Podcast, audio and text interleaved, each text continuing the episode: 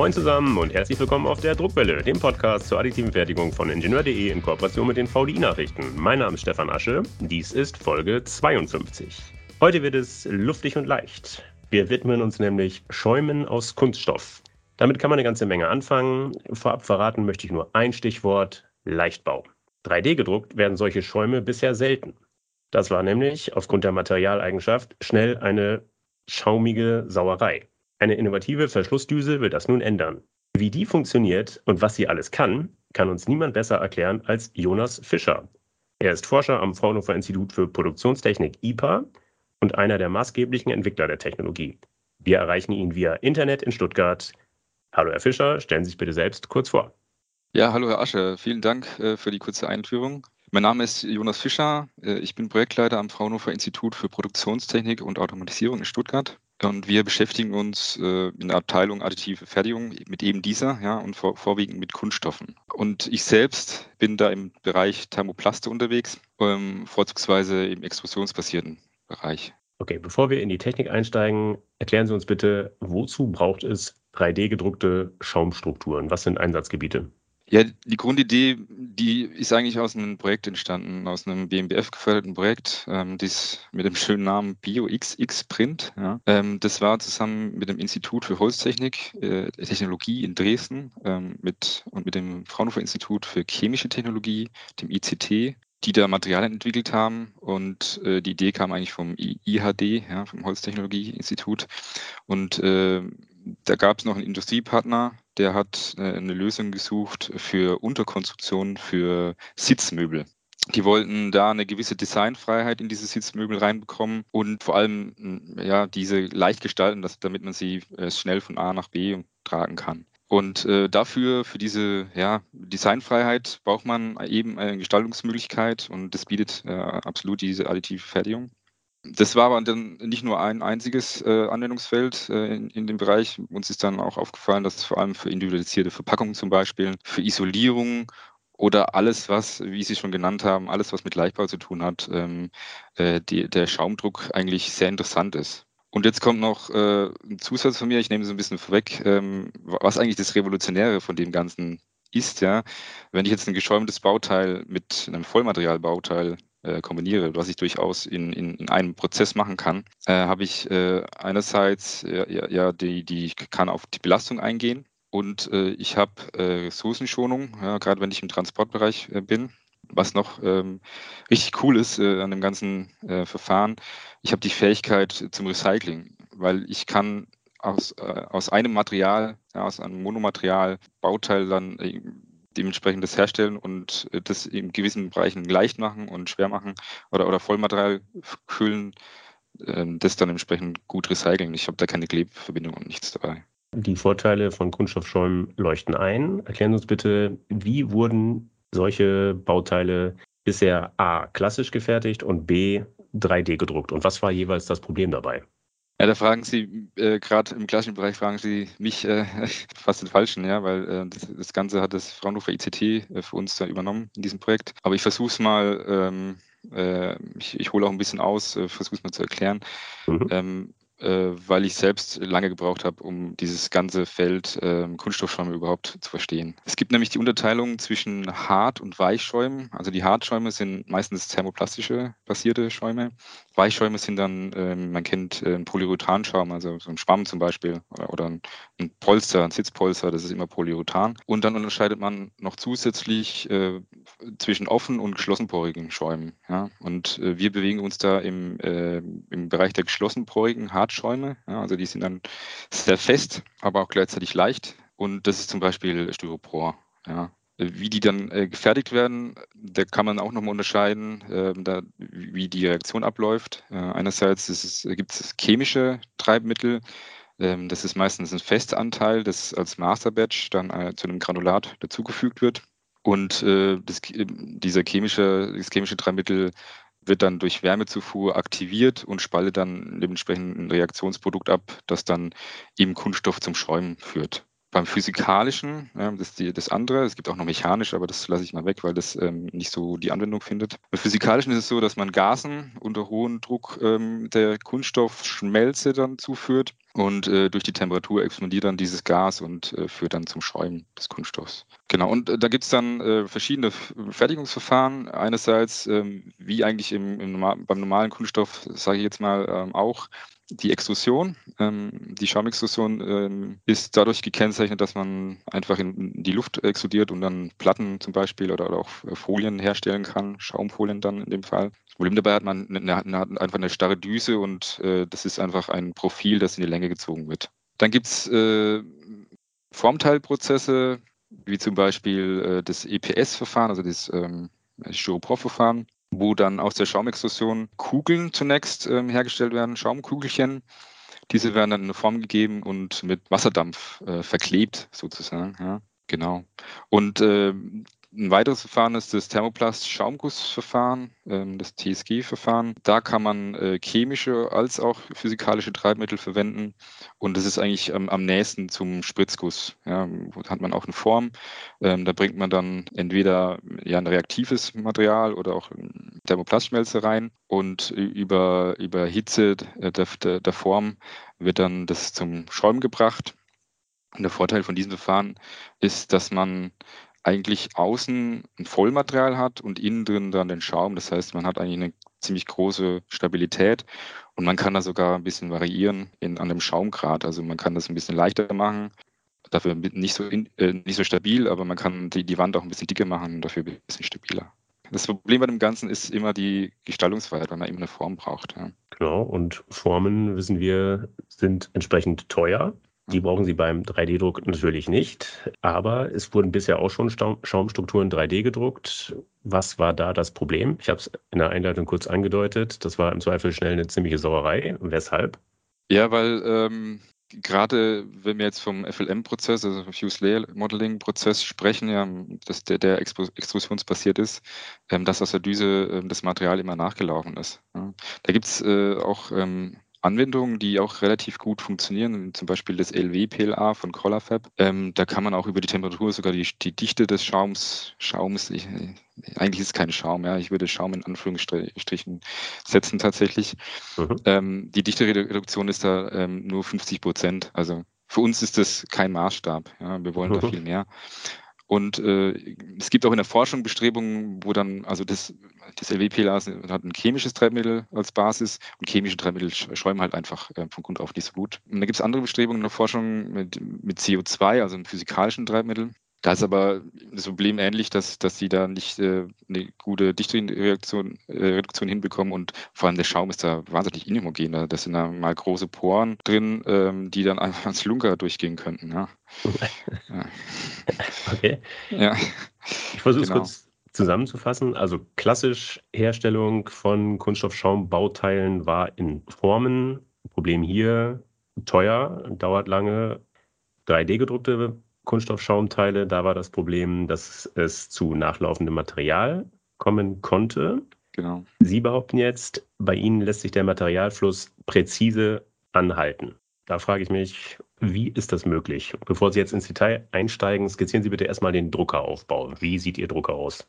Der Drucker sieht das ist ein ganz normaler FLN-Drucker, den wir benutzen. Ähm, das, ähm, also wir arbeiten mit Filament. Ähm, über eine Fördereinheit äh, bringen wir dann das Filament in den Heizblock. Das wird aufgeschmolzen und wird irgendwie aus der Düse ausgetragen. Nur bei uns äh, haben wir zwischen der Fördereinheit und dem Heizelement äh, haben wir eine Hohlnadel, haben wir das genannt, ja, weil das einfach eine, aussieht wie eine Nadel und in der Mitte ist eine Bohrung drin. Mhm. Ähm, und dann, dann an, kurz vor der Spitze ist dann wieder eine seitliche Bohrung, wo dann das Material wieder austreten kann. Und diese Nadel ist äh, in den Heizblock eingeführt, ist auch äh, vertikal beweglich, also nach oben und unten beweglich. Ähm, an dieser Nadel ist auch ähm, das äh, Heatbreak mit Kühleinheit äh, integriert und auf dieser Kühleinheit ist eine, eine Feder gelagert. Ähm, so sieht es aus. Und äh, und, und diese, diese Spitze der Nadel ähm, ist im geschlossenen Zustand, äh, befindet sich in der Düse drin. Und das, das macht den Verschluss aus. Genau. Das müssen Sie nochmal erläutern.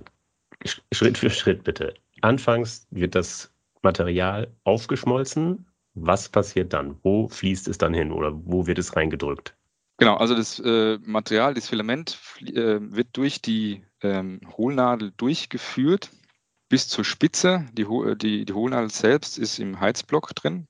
Das heißt, an der Spitze dieser Hohlnadel schmilzt das Material auf. Und jetzt von dem, ausgehend von dem Zustand äh, der geschlossenen Düse ist, ist jetzt, da, da ist eine kleine Kammer, ähm, da steht dann so ein kleines Schmelzebad.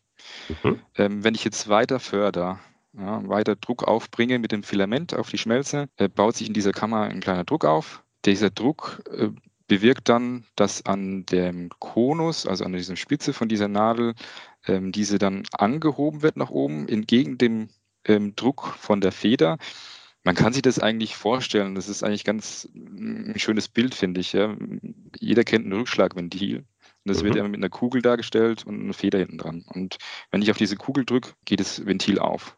Bei uns ist das Prinzip bloß andersrum. Wir fördern nicht gegen die Kugel, also wir fördern schon gegen die Kugel, aber wir fördern nicht aus der Richtung von der Kugel, sondern wir fördern aus der Richtung von der Feder. Und der Massestrom wird reflektiert und dann erst gegen die Kugel äh, gepresst, sozusagen. Ja, so, so ist eben die, die Analogie zu dem Rückschlagventil. Das heißt, wenn die Materialzufuhr, die Zufuhr des Filaments gestoppt wird durch das Steuerungsprogramm, verschließt sich die Nadel sofort, beziehungsweise genau. die, die Druckkammer geht sofort zu. Genau, also der Druck nimmt dann äh, innerhalb dieser Kammer sofort ab.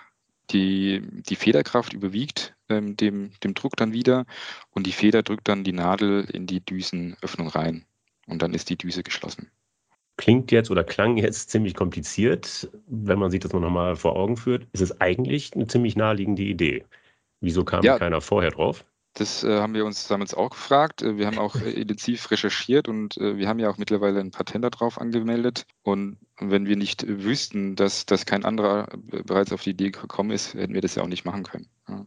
Jetzt haben Sie dies, den Aufbau skizziert. Welche Düsen bzw. welche Nadeldurchmesser sind denn möglich? Also wir haben, wir arbeiten bisher mit, mit einem Düsendurchmesser von 0,8 mm. Wir haben auch schon mal 1,2 mm ausprobiert. Vorstellbar ist auch 0,4 mm. Aber eigentlich ähm, ist es bei uns gar nicht so wichtig wie jetzt zum Beispiel im normalen FLM, weil ähm, im normalen FML ist es ja so, dass ähm, die, wenn ich eine, eine kleine Düse habe, einen kleinen Düsendurchmesser, habe ich, äh, kann ich dann super Oberfläche ähm, hinbekommen. Mhm. Wenn ich einen großen Durchmesser habe, da achte ich mehr darauf, dass ich auch große Bauteile drucke, die auch von der mechanischen Eigenschaften auch ein bisschen besser sind, weil, weil ich weniger Bindenähte habe sozusagen. Bei uns ist es aber ähm, eigentlich fast egal, weil die, die Expansion bestimmt alles. Ja? Die Expansion, die dann äh, entsteht, beeinflusst unsere, äh, dementsprechend unser, unseren Aufbau des Bauteils, die Qualität dann auch. Und bei uns ist wichtig, äh, gerade diese Expansion zu steuern. Wann findet die Expansion denn statt und wo? Erst nachdem das Material aus der Düse ausgetreten ist oder schon in der Druckkammer? Ja, wir wollen auf jeden Fall, dass das, äh, dass die Expansion außerhalb der Düse stattfindet, weil innerhalb der Düse habe ich einfach das Problem, dass ich dann den Schaum wieder zusammendrücke. Dann ist es schon expandiert. Mhm, also am genau. besten sollte, sollte ähm, das Material innerhalb äh, der, der Düse einfach plastifiziert werden, also schmelzflüssig werden, ähm, das Treibmittel aktiviert werden. Und wenn dann das Material aus der Düse austritt, genau in diesem Moment, ähm, äh, wenn das Material weniger Druck erfährt und auch Freiheiten hat, sich zu entfalten, mhm. gerade da sollte es äh, expandieren. Okay, das heißt, wir reden eigentlich ab jetzt wieder klassisch von einem FDM, beziehungsweise F, wie, wie nennen Sie es? FLM, FLM-Prozess, genau. Das heißt, es werden Material, ich sag's mal salopp, Materialwürste ausgetragen, aufgetragen aufeinander. Da stellt sich immer beim FLM-Verfahren die Frage, wie wird die Anbindung in Z-Achse gewährleistet? Wie sorgen Sie da für eine feste Anbindung? Genau, das ist äh, tatsächlich auch die größte Herausforderung in dem Prozess. Also mitunter, äh, dass man die, die Expansion zum richtigen Zeitpunkt hinbekommt. Wir fahren auch wie im normalen FLM auch ein bisschen niedriger, dass wir einen gewissen Anpressdruck haben. Ja. Das geht aber auch aus dem eben genannten Druck auch nicht beliebig, weil wir tatsächlich ähm, dann den Schaum wieder schädigen, wenn wir zu niedrig fahren. Und, und der hat auch nicht so viel Platz dann zu expandieren. Die Dichten sind dann wiederum größer. Wir hoffen da auch wiederum auf den richtigen Expansionszeitpunkt. Da geht es um die Expansionsgeschwindigkeit, wie schnell kommt das Treibmittel dann raus. Das ist dann äh, genau auf die Druckgeschwindigkeit, die Fördergeschwindigkeit und die Temperatur anzupassen. Und, äh, wir haben da schon große Versuchsreichen gemacht. Wir haben da relativ gute Fortschritte, aber das äh, ist, noch, ist noch auf jeden Fall ein Forschungsthema, ähm, dass wir hier bessere ähm, Haftungen hinbekommen. Und ähm, vor, vor, allem, also man, es gibt auch noch andere Möglichkeiten, die Haftung dann ähm, zu, hinzubekommen, aber aktuell funktioniert es äh, auch mit der Hilfe der Expansion selber, die dann äh, für, eine, für eine eigene Diffusion, Diffusionsdruck dann sorgt. Ja, funktioniert das, das eigentlich ziemlich gut. Das klingt, dass da auch eine Menge Know-how im Material steckt, nicht nur in der Hardware. Von Definitiv. Welchen von Definitiv. welchen Materialien reden wir denn da eigentlich? Genau, äh, wie, im Rahmen dieses Projektes, äh, wo das jetzt alles entstanden ist, ähm, haben wir äh, uns auf Bio-Kunststoffe, also Bio-Kunststoffe im weitesten Sinne eigentlich, ähm, haben, haben wir für uns dann äh, definiert, äh, wir wollen eigentlich schon wirklich biobasierte Materialien, nicht nur bioabbaubare Materialien. Und äh, da haben wir Zellulosepropionat, ähm, Abgekürzt wird es mit CP angewandt und äh, Polylactit, also das normale PLA, was auch ähm, ja schon etabliert ist, ja, schon seit Jahren im FLM-Verfahren. Aber wir können uns durchaus andere bereits im FLM-Verfahren verwendbare Materialien vorstellen. Die müssen halt mit Treibmittel beladbar sein, ja, die müssen eine gewisse Diffusionskoeffizient haben und, und dementsprechend auch die Expansion zulassen, ja, nicht, nicht verhindern. Da müssen Sie aber auch sich äh, an, an, unsere Kollegen vom Fraunhofer ICT wenden. Die äh, sind ja die Experten darin. Die sind auch dabei, da ein Patent anzumelden, weil mhm. es so ein besonderes Verfahren ist. Das außen vor Lassen Sie uns noch mal kurz auf die Hardware zu sprechen kommen. Sie haben erläutert, wie es funktioniert. Eigentlich ein verblüffend einfaches und sehr effizientes System. Frage ist, gibt es nicht schon andere aktive Systeme, um den Materialausfluss rechtzeitig zu stoppen? Etwa ein Schieber vor dem Düsenausgang, ein Aktor. Gibt es sowas nicht? Und falls doch, wo liegt dann der Vorteil Ihrer Lösung? Also was gibt es natürlich, äh, das, hat ja Stratasys oder ja Dimension damals äh, wir haben ja eine, eine U-Print, eine, eine, ganz äh, anfängliche U-Print, wo einfach der Druckkopf gegen die Wand fährt äh, und durch einen Schieber dann die, die Düse sch schräg gestellt wird und da die Schwerkraft auf die Schmelze nicht mehr senkrecht wirkt, ähm, läuft es dann nicht mehr so, so arg nach. Also beim, beim Materialwechsel ist das ja immer. Auch die, diese, diese Schieber, die Sie erwähnt haben, die sind ja auch immer beim Materialwechsel. Wir haben jetzt zum Beispiel auch einen 3D-Gens-Drucker, da wird der Schieber aktiv unter die Düse geschoben äh, beim Materialwechsel. Mhm. Oder dieses, dieses äh, coole System von Multec, ähm, die haben ja sechs, äh, äh, sechs äh, Hotends, ähm, wo da unten drunter eine, eine Scheibe ist, und die, diese Hotends sind ja im Kreis an, äh, angeordnet und mhm. in der Scheibe ist ein Loch und der jeweils aktive das jeweils aktive Hotent wird dann durch dieses Loch nach unten durchgeführt und alle anderen sind durch diese Scheibe verschlossen. Also das finde ich ganz äh, cool, das System weil man da so viele Materialien auf einmal verarbeiten kann. Das Problem ist halt immer, dass das von außen verschlossen wird und das halt, das ist überhaupt nicht dynamisch. Ja. Das, das muss aktiv irgendwie zugeschoben werden. Also das, uns, unseres entscheidet sich ja, ja schon sehr von, dem, von den anderen Verfahren. Mhm. Auch äh, ist mir kein anderes System bekannt, wo die Düse von innen tatsächlich verschlossen wird. Jetzt haben Sie das, das, Stichwort Materialwechsel genannt. Wie ist das denn bei Ihnen, wenn ich das Material wechseln will oder aber wenn die Filamentrolle plötzlich zu Ende ist? Was passiert dann? Das ist eine schöne Frage, weil so weit sind wir tatsächlich noch nie gekommen. Weil ja, selbst wenn wir, wenn wir den, also wir haben ja so einen materialensparenden Effekt durch die Expansion. Selbst wenn wir unseren ganzen Drucker mit Bauteil voll packen würden, würde eine 500 Gramm Spule nicht verbraucht werden. Okay, aber Spaß beiseite. Natürlich kann man einen Filamentwechsel wirklich ähm, ja, über ein entsprechendes System, das ähm, einen Filamentsensor hat und dann eine zweite Fördereinheit ähm, und, und, und die Programmierung stimmt, kann man das natürlich umsetzen. Wie groß ist denn Ihr Drucker, der Bauraum aktuell? Äh, 400 auf 400 mal 400 mal 400 Millimeter. Also wir haben auch einen größeren Drucker, da könnte man es nochmal ausprobieren, ob man die Spule leer bekommt, aber kommt aufs Bauteil an, wie, wie stark man es füllt natürlich. Wie groß ist denn eigentlich die Expansion? Darüber haben wir noch gar nicht gesprochen. Genau, also ich hatte ja vorhin erwähnt, dass dieses LWPLA, also wir, wir sprechen immer von Dichtereduktion, ja, 50 Prozent äh, Dichtereduktion erreicht, maximal. Und wir reden da von 90 Prozent Dichtereduktion. Also das, wenn man Kunststoff, normaler Kunststoff hat ja um die 1000 Kilogramm pro Kubikmeter und kommen da auf 100 runter.